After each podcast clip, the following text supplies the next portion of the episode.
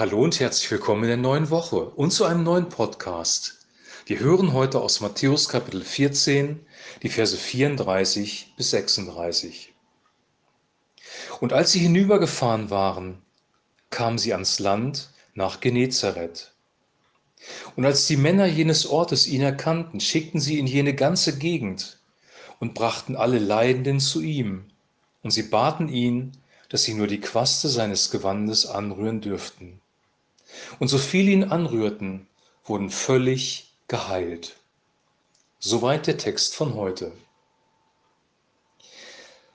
Wir lesen in diesem Abschnitt über eine andere Art und Weise, wie Menschen geheilt werden. Wenn wir jetzt zurückspringen in Matthäus 14, Vers 14, dann war es ja so, ich lese mal, und als er ausstieg, sah er eine große Volksmenge und er wurde innerlich bewegt über sie und heilte ihre Schwachen. Da war es Jesus selber, der aktiv war.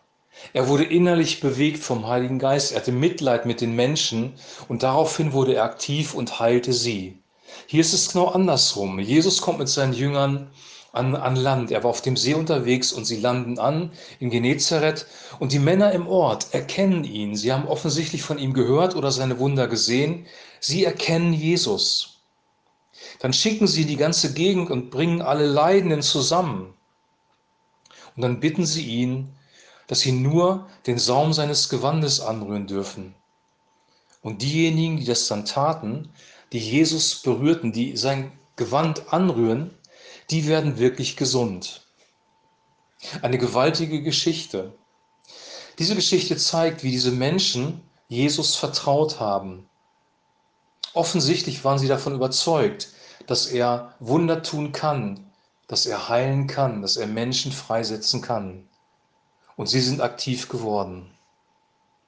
Es gibt immer diese beiden Möglichkeiten, ähm, wie Gott handeln kann. Einmal kann er souverän handeln. Er ist ein souveräner Gott. Er hat das Universum geschaffen. Er hat ähm, das ohne uns getan. Er ist nicht abhängig von unserem Glauben. Er ist nicht abhängig von unserem Vertrauen. Er kann souverän Menschen heilen. Er kann dich berühren mit seinem Heiligen Geist und du bist vollkommen wieder geheilt.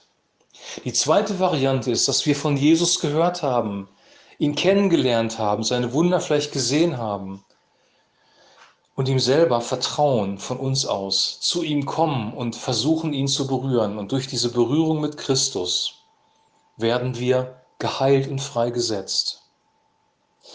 Diese beiden Varianten, die wir jetzt gerade besprochen haben, haben aber eine Sache gemeinsam. Der Heiler ist Christus selber. Er heilt durch den Heiligen Geist. Jesus ist der Heiler. Er kann souverän wirken, er kann uns souverän heilen. Oder wir können im Glauben zu ihm kommen und damit er uns auch nicht hinausstoßen, sondern er will uns auch berühren mit seinem Heiligen Geist. Ich wünsche uns, dass durch dieses Wort Gottes, durch diese Bibelstelle Vertrauen auch in uns entsteht, dass wir erkennen, dass das, was die Bibel sagt, wirklich real ist, dass Jesus wirklich diese Dinge getan hat und dass er es heute auch noch kann, weil er ist auferstanden, er lebt, er sitzt zur Rechten des Vaters und er ist durch den Heiligen Geist in unser Leben, in unsere Mitte gekommen.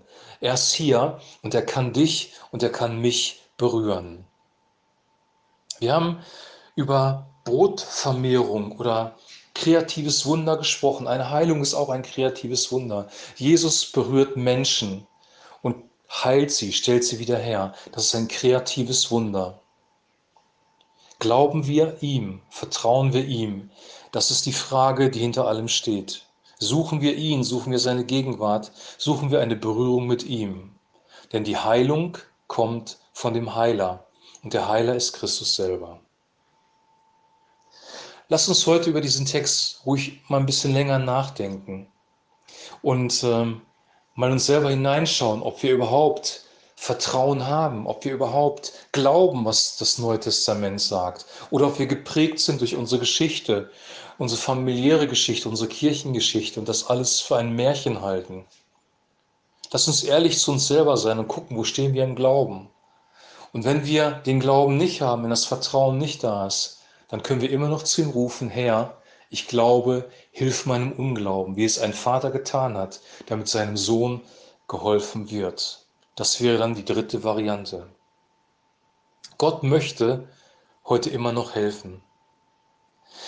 Wir sehen Gottes Barmherzigkeit in beiden Geschichten, in allen drei Geschichten. Als Jesus souverän gewirkt hat, war er barmherzig. Er hatte ein Herz für die Menschen. Als der Vater eigentlich keinen Glauben hat, hat Jesus trotzdem den Sohn geheilt, weil er barmherzig ist. Als die Menschen gekommen sind und sein Gewand berühren wollten, hat er geheilt, weil er barmherzig ist. Der Vater im Himmel ist barmherzig. Jesus Christus, der Sohn, ist barmherzig. Der Heilige Geist ist barmherzig. Und er möchte dich mit seiner Barmherzigkeit berühren und freisetzen. Vertrauen wir ihm? Das ist die große Frage, um die es geht. Glauben, Vertrauen, Christus berühren. Ich wünsche dir jetzt einen gesegneten Tag und alles, alles Gute, genießt seinen Kaffee und wir hören uns morgen wieder. Shalom.